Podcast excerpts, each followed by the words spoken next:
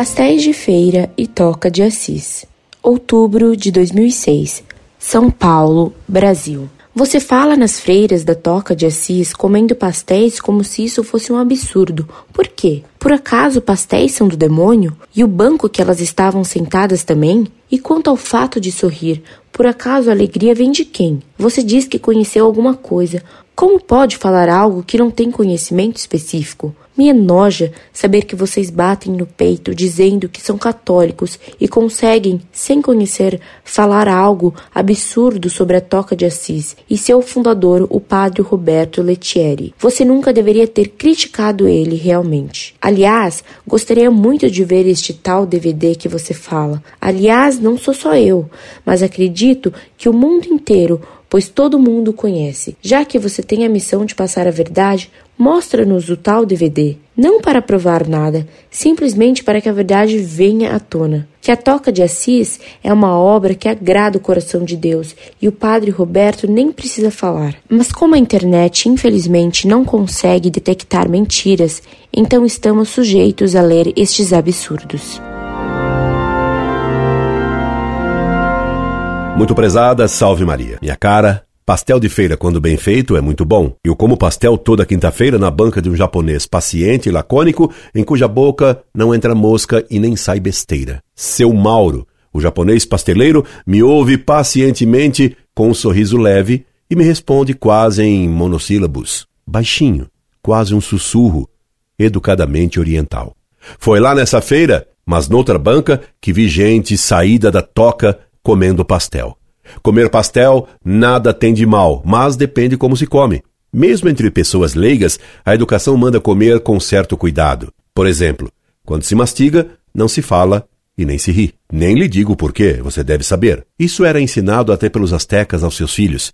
E os astecas eram antropófagos, mas não viviam em tocas. Já tinham alguma civilização, embora antropófagos. Comiam até gente, mas de boca fechada, enquanto mastigavam colegas. Horrível. Hoje, chegamos a nível inferior ao deles, em etiqueta, e temo que estejamos próximos de chegar ao nível da culinária asteca. O PCC faz progressos. Então, há regras para bem comer pastéis em feira. São regras de etiqueta para leigos que não têm votos de obediência. Para pessoas consagradas a Deus, as regras são ainda mais rigorosas. Dizia-se na igreja pré-conciliar, na verdadeira igreja católica de sempre, que certas coisas non clericante, isto é, não ficavam bem para religiosos. Para uma moça comum, gargalhar alto em público fica mal, porque evidentemente ela faz isso para chamar a atenção sobre si. E isso é inconveniente.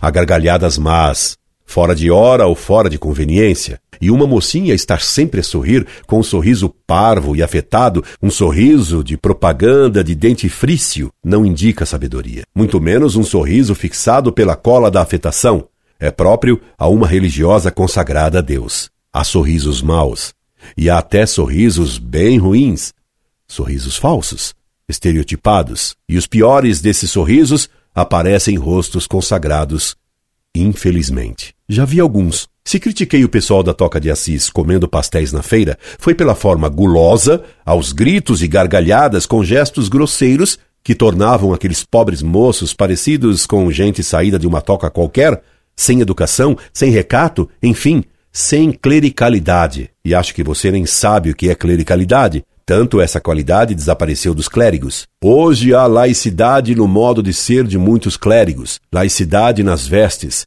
nos modos, nas almas, nos corações. Desgraçadamente. Graças a Deus, ainda recentemente em Recife, vi um padre com muita clericalidade. Eles existem ainda, são poucos, mas agora começam a levantar a cabeça. Beatus benedictus qui venit in nomine Domini.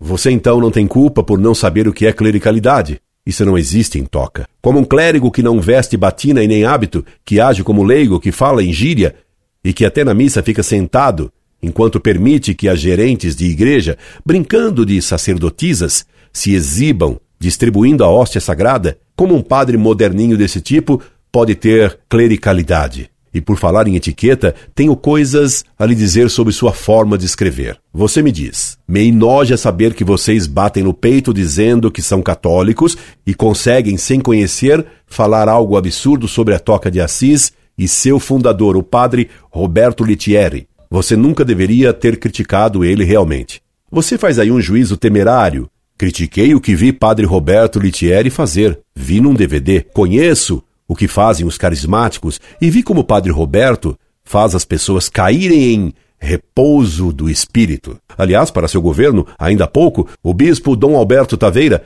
assistente espiritual do Conselho Nacional da Renovação Carismática Católica, escreveu 4. Repouso no espírito.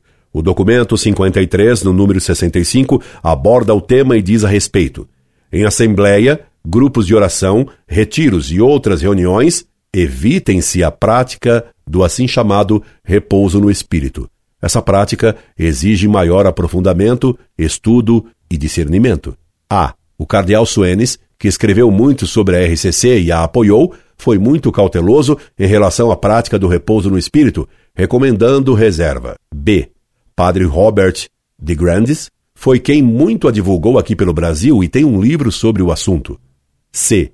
Padre Antonello, da Arquidiocese de São Paulo, pratica-o com bastante frequência e também escreveu sobre o assunto. D. Não há fundamentação bíblica consistente sobre ele, embora sua prática remonte aos grupos qualificados de entusiastas, especialmente nos grupos de reavivamento nos Estados Unidos entre os séculos 17 e 19. Tendo em vista essas declarações, se conclui que Padre Roberto Litieri, fazendo as pessoas caírem no tal repouso no espírito, faz algo que não é aprovado nem mesmo pelo insuspeito Dom Taveira, amigo dos carismáticos. Isso, quanto ao fundo de sua acusação, de que falo sem conhecimento, acusação que lhe devolvo agora.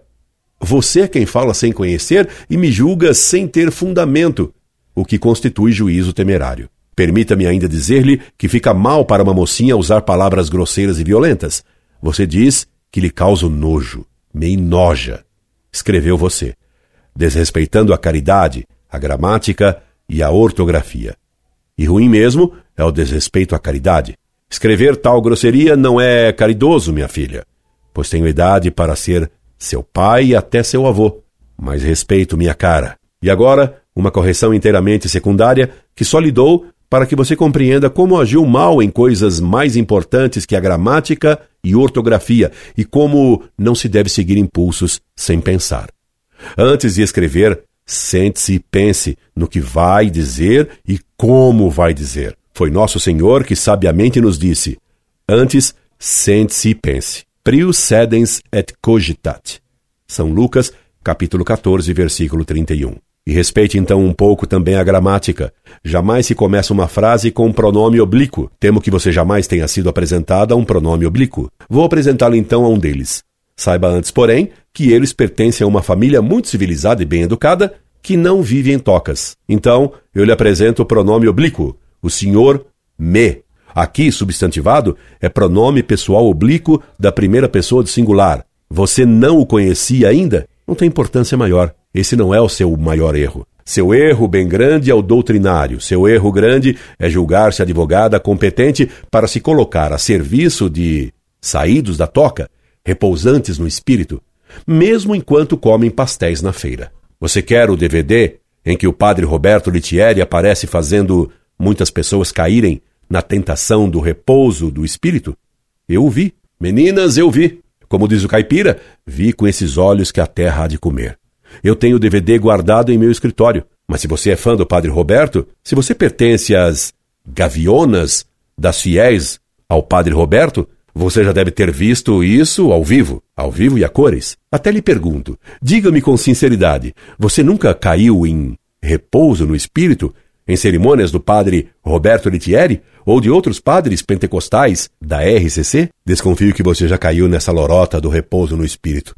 Se ainda não caiu, pelo menos já viu. Diga a verdade. Não seja do PT, diga a verdade. Você já viu? Ou já caiu no tal repouso? Diga-me a verdade. A verdade inteirinha. Você me garante que a Toca de Assis é uma obra que agrada ao coração de Deus e o padre Roberto Nem precisa falar e nem adianta falar, porque testemunho de si mesmo é sem valor. Ninguém pode dar testemunho de si mesmo, diz a Sagrada Escritura. Mas como a internet, infelizmente, não consegue detectar mentiras, então estamos sujeitos a ler estes absurdos. Copiei a frase com suas originalidades pessoais. Absurdos que muitos carismáticos escrevem. Bom pastel de feira para você. Mas coma-o de boca fechada, porque em boca fechada não entra mosca e nem sai besteira e nem sai pronome oblíquo em lugar errado. Obrigado pelos momentos de diversão que me proporcionou, junto com a oportunidade de lhe prestar um ato de caridade, corrigir os que erram. Incorde Jesus Semper, Orlando Fedeli.